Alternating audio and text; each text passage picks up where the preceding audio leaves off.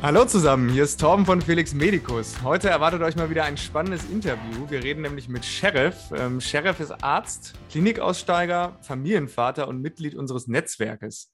Wir besprechen heute, wieso er nicht mehr in der Klinik arbeitet, was die Vorteile seines neuen Jobs sind und was aus seiner Sicht in der Klinik noch verbesserungswürdig ist. Hallo Sheriff. ist total cool, Hi. dass du heute bei uns bist, um mit uns zu quatschen und äh, ja, sich gesellig zu unterhalten. ähm, zum ersten, wie geht's dir heute? Och, mir Alles geht's gut? ganz gut.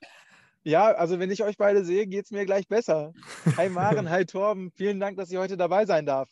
Einmal super. Ähm, wir wollen erstmal so ein paar Basics über dich wissen. Wie alt bist du, wo hast du studiert und in welcher Branche arbeitest du gerade? Ähm, ja, ähm, gute Fragen. Also ich bin äh, mittlerweile 31 Jahre alt, äh, heiße wirklich Sheriff, komme aus Ostwestfalen, bin in der Nähe von Bielefeld geboren und groß geworden. Dann bin ich irgendwann zum Studium nach Düsseldorf gekommen, habe dort Medizin studiert. Die Liebe hat mich dann dort gehalten, habe dann äh, zwischenzeitlich in äh, den Kliniken in Düsseldorf und auch in Bonn gearbeitet und äh, bin jetzt aktuell ähm, in die Industrie gegangen, in die freie Wirtschaft und äh, arbeite jetzt dort. Sehr spannend. Ähm, in welchem Fachbereich hast du gearbeitet in den Kliniken?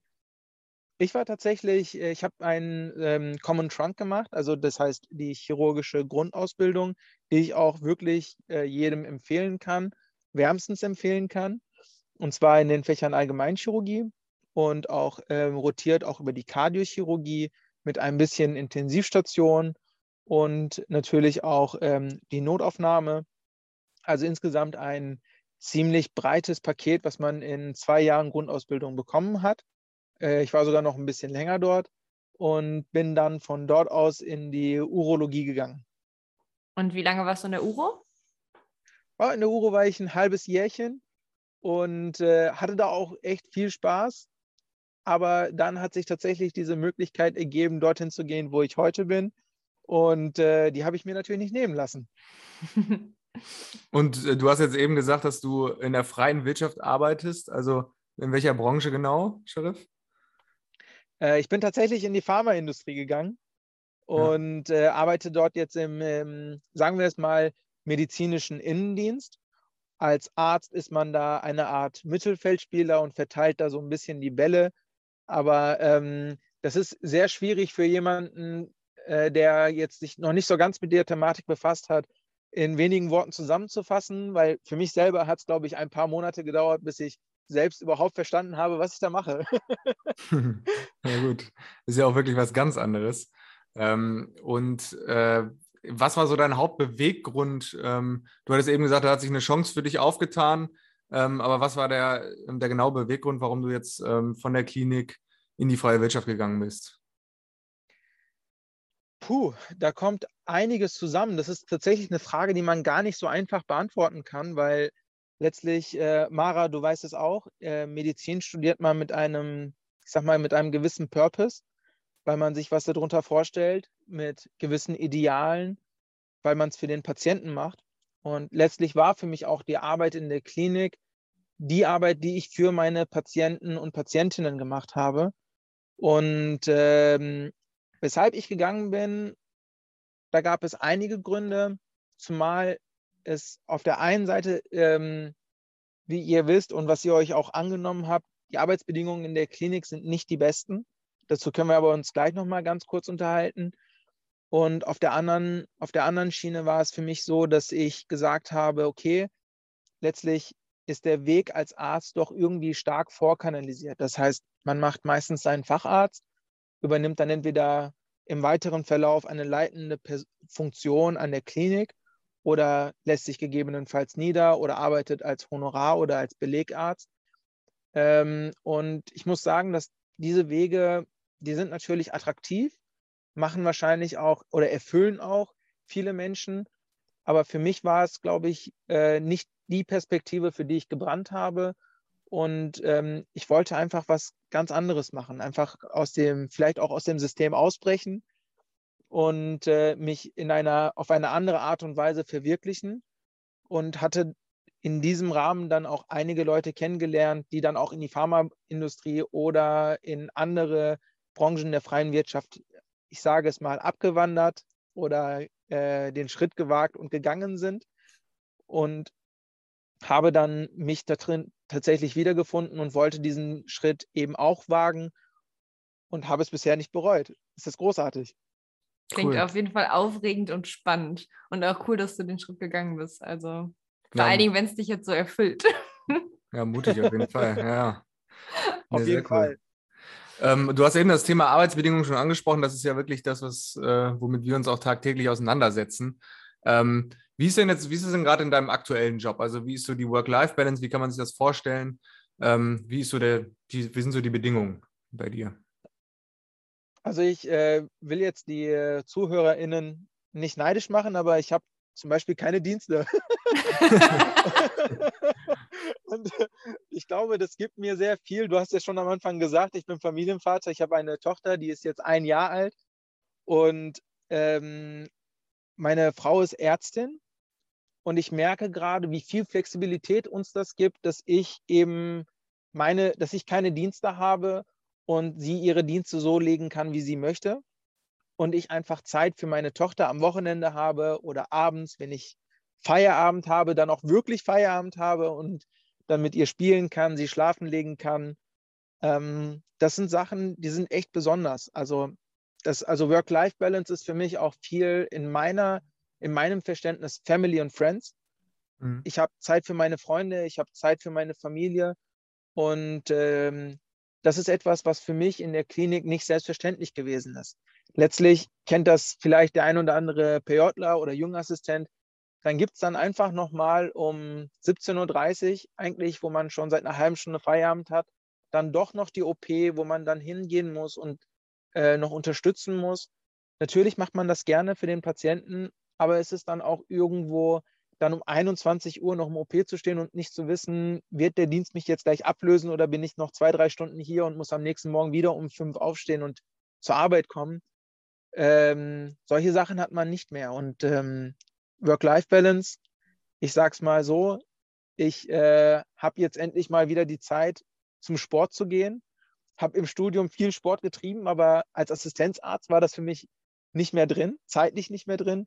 Und jetzt kann ich tatsächlich meine Zeit so einteilen, dass ich Zeit habe für Familie, für Freunde und für Sport, also für meine eigene Gesundheit. Mhm. Ja, ja, klingt cool. Gibt es denn also jetzt über die Punkte hinaus, äh, die du vielleicht nicht vermisst aus der Klinik, irgendwelche Dinge, an die du noch gerne zurückdenkst, die du wirklich vermisst? Jetzt mal unabhängig davon, dass du keine Sekunde bisher bereut hast, wie du eben gesagt hast. Ähm, aber es gibt ja vielleicht auch trotzdem Dinge, die man vermisst. Ist das so bei dir? Ja, also ich, ich muss sagen, ich, ich vermisse vor allem die KollegInnen. Ähm, das war eine ganz besondere, ein, ein ganz besonderer Zusammenhalt, den man tatsächlich hat, weil man gemeinsam weiß, wofür man es eigentlich macht, für die Patienten. Und was ich auch vermisse, sind natürlich die Patienten selbst. Der Patientenkontakt, äh, das differentialdiagnostische Denken, dass die Gespräche, für die man eigentlich als Assistenzarzt keine Zeit hat, weil man, äh, weil man dem ganzen Bürokratiekram hinterherlaufen muss oder weil man noch einen Patiententransport hier oder da machen muss. Aber diese ganz besonderen Gespräche mit Patienten vor OPs, um denen nochmal Mut zu machen oder Patienten vor der Entlassung nochmal einzustimmen auf das Leben, nochmal Kraft zu geben, ähm, die traurigen Momente, aber auch die schönen Momente nochmal mit diesen Patienten zu teilen, ja, das fehlt mir auf jeden Fall. Mhm. Und äh, wie sieht es aus mit der Krankenhauskantine, Sheriff? so, so, was, du, was du vermisst? Also ich vermisse es auf keinen Fall. also vorweg sollte man vielleicht sagen, ich finde es halt auch ein bisschen paradox. Also mein jetziger Arbeitgeber legt sehr viel Wert darauf, dass wir MitarbeiterInnen uns ähm, wirklich gesund ernähren. Die Kantine ist vegan, vegetarisch und äh, gesund äh, aufgebaut. Natürlich gibt es auch die Currywurst, damit der Herr Schröder auch bei uns essen kann. Aber, aber, äh, aber abgesehen davon ist es tatsächlich wirklich ein, äh, kein Vergleich zu dem, was es vorher gewesen ist in der Klinikkantine. Und es ist halt paradox, weil man hat als Arzt für die Gesundheit der Menschen plädiert und hat gleichzeitig in einem, an einem Ort, in dem Menschen eigentlich gesund werden sollten, dann letztlich Essen gegessen, was ja vielleicht auch krank gemacht hat. ja. Ja, das klingt ja gut, ey, muss man ja sagen. Da werde ich auch neidisch. Also unser Startup-Essen ja. ist jetzt auch nicht, also mache ich mir halt selber und ich bin jetzt nicht der begabteste Koch, also bin ich auch sehr neidisch, Chef. Ähm, jetzt, jetzt mal so das, das ganze Thema Arbeitsbedingungen. Ähm, wir haben jetzt verschiedene Facetten gehört, was, ist, was richtig gut bei deinem neuen Job ist, was aber auch schön in der Klinik war, ähm, was vielleicht verbesserungswürdig ist. Was würdest du denn jetzt zusammenfassend sagen und den jungen ÄrztInnen wünschen, was in der Klinik für vor allem die Anfängerinnen und Anfänger besser laufen sollte? Also bei aller Nostalgie, auch wenn ich mich jetzt wirklich schön an die Klinikzeit zurückerinnere, bleibt am Ende des Tages wirklich zu sagen, dass, ähm, dass diese starken Hierarchien, die noch in einigen Fächern, nicht allen, aber in einigen Fächern noch herrschen, ähm, der raue Ton, der noch in einigen Fächern herrscht, dass der, dass ich mir wirklich wünschen würde, dass der in den nächsten Jahren verschwindet. Nicht in den nächsten Jahren, am besten sofort, am besten gleich morgen. Weil ähm, jeder, jeder Mensch hat es verdient, mit Würde und Respekt behandelt zu werden, unabhängig davon, an welcher Stelle oder an welchem Ort der Hierarchie er sich befindet. Ich glaube, vorweg müsste ich sagen, dass das eine der Sachen wären, ähm, die mich damals sehr bedrückt hat oder bedrückt haben, wenn ich gesehen habe, wie, wie man das selbst erfahren hat oder wie KollegInnen das erfahren haben. Ähm, das, das wäre das eine, was ich mir wegwünschen würde, wenn ich könnte. Und das andere sind die Arbeitszeiten. Also das war tatsächlich ähm, teilweise unmenschlich, wenn man gesehen hat, dass man 16, 17 Stunden am Tag gearbeitet hat und äh, davon wurden nur acht oder neun erfasst. Und mhm. ähm, teilweise auch bewusst nicht erfasst. Und das war das eigentlich Traurige an der Sache, weil man arbeitet mit Menschen für Patienten und die Fehlerquote erhöht sich mit der Ermüdung der, der Ärztinnen. Und äh, das ist so ein Aspekt, der, ähm, der geht völlig unter. Und ich glaube, es gibt auch nichts Schlimmeres, wenn man 24 Stunden bezahlt, also 24 Stunden arbeitet, aber von denen nur acht bezahlt werden und vier als irgendwie Rufdienststunden irgendwo aufgeschrieben werden. Und ich glaube, das belastet dann tatsächlich auch Menschen, die dann auch nicht nur ein oder zwei von diesen 24-Stunden-Diensten äh, im Monat machen so, müssen, sondern vielleicht auch in der Woche. Und ich glaube, das sind so zwei echt große Knackpunkte. Mhm. Du hast ja eben gesagt, dass ähm, deine Arbeitszeiten jetzt einfach dadurch, dass sie geregelter sind, wesentlich besser ist. Wie ist denn das jetzt mit Überstunden? Ist das in der freien Wirtschaft anders geregelt als in der Klinik, wo du darauf hoffen musst, dass dir deine von den zwölf Überstunden wenigstens zwei aufgeschrieben werden? ja, gute Frage, Mara. Also ich, äh, wie gesagt, ich bin ja noch, ich bin ja noch neu dabei, aber man muss sagen, dass die Überstunden dokumentiert werden, dass man diese dann auch abfeiert oder dass die auch in einigen Fällen dann ausbezahlt werden. Und ähm, das gibt es nur in den wenigsten Kliniken. Ich weiß, dass ihr dafür, dass ihr dafür kämpft und das rechne ich euch wirklich hoch an, weil das eine der Sachen gewesen sind, die, äh, die auch mich persönlich sehr gestört haben. Danke dafür. Sehr gerne. Wo wir einmal beim Thema sind. Wir reden jetzt ein bisschen über uns, über Felix Medicus. Du bist ja auch Teil davon. Du bist äh, seit langem Unterstützer. Und ja, seit wann bist du dabei und wie bist du überhaupt auf das Ganze gekommen? Also ähm, ich muss sagen, ich wäre am liebsten schon viel länger dabei. Ich würde mir wünschen, dass es euch schon viele, viele Jahre zuvor hätte geben sollen. Ähm, das vorweg. Und ich bin selber jetzt seit, äh, ich bin irgendwann Ende, Ende letzten Jahres, Anfang diesen Jahres auf euch aufmerksam geworden. Und Felix Medicus, der glückliche Mediziner, war einfach von vornherein für mich klar, dass es da mehr um mehr geht. Also, dass es da um eine Vernetzung geht, dass es darum geht, wirklich etwas zu ändern, einen Impact zu haben und ähm, den, den, den jungen ÄrztInnen auch tatsächlich zu helfen. Also es hatte für mich von vornherein wusste ich, okay, wer da so alles drin ist und wer da sich so alles mit identifizieren kann. Das sind, das sind junge Menschen mit Ideal, ja, die etwas bewegen wollen, die, ähm, die an, diesen, an, den, an den Arztberuf glauben, aber auch wissen und realistisch sind, dass sich etwas ändern, ändern muss. Und das war das, was mich ähm, zum Anfang begeistert hat und nach wie vor begeistert. Sehr cool. Du hast eigentlich meine nächsten Fragen jetzt schon beantwortet. Ich weiß jetzt gar nicht mehr, was ich noch fragen soll. Shame on you, Sheriff. Aber sehr cool.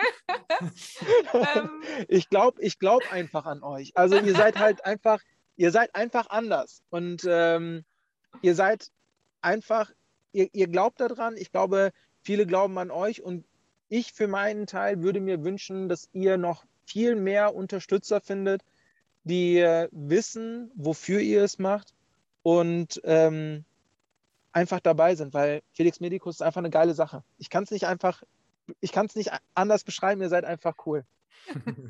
Danke für deine warmen Worte, Sheriff. Also ich muss dazu sagen, also Sheriff hat sich gerade in sein Auto gesetzt, damit er seine kleine Tochter nicht aufwecken will, also nicht aufweckt. Also und hat wirklich diesen Weg jetzt äh, oder dieses Interview mit uns jetzt im Auto geführt, äh, damit wir das alles schön hier durchziehen können. Also mega cool, Sheriff, äh, dass du dir die Zeit genommen hast, dass du die Energie aufgebaut hast und ähm, auch wirklich viele nette Worte verloren hast und auch wirklich das Ganze sehr spannend gemacht hast. Also das ist sicherlich für viele Leute interessant. Ähm, hast du vielleicht noch irgendwie ein, zwei Worte, die du gerne sagen würdest? Oder ähm, ja, also gesagt? ich, äh, ich danke euch einfach, dass ihr für die Sache kämpft. Ja, cool. Sheriff. Kurz und knackig.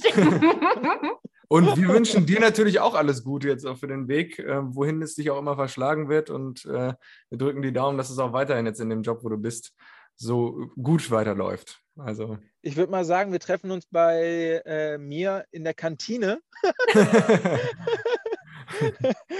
da Sehr gerne. Einladen. Sehr gerne. Wir kommen vorbei, ist überhaupt kein Problem. Betriebsausflug. Sehr gut. Ja, perfekt. Also ähm, vielleicht jetzt nochmal an die Zuhörerinnen und Zuhörer. Ähm, Sheriff, äh, Sheriff Story wird auch vor allem nochmal von uns ein bisschen ähm, veröffentlicht, nach und nach bei Instagram. Ähm, und falls ihr Sheriff auch vielleicht mal persönlich kennenlernen wollt, könnt ihr auch gerne in unseren, unserem Netzwerk beitreten und äh, vielleicht, Netz, äh, vielleicht Sheriff dann mal auf einem der Netzwerktreffen kennenlernen. Also ähm, Sheriff ist auf jeden Fall ein sehr, sehr netter, aufgeschlossener Mensch, der sich, glaube ich, auch gerne ähm, der gerne seine Geschichte auch teilt und sich auch gerne die Geschichten anderer anhört, ähm, so wie wir das wahrgenommen haben bisher. Ähm, Vielen Dank. Ich freue mich auf jeden Fall darauf. Ich freue mich auch, alle Leute aus dem Netzwerk kennenzulernen. Ähm, kommt auf mich zu und ähm, ich äh, teile gerne viel. Cool. Das freut uns. Sehr schön. Dann würde ich sagen, bis zum nächsten Mal, wenn es wieder heißt, gemeinsam abgehen bis zum Traumjob.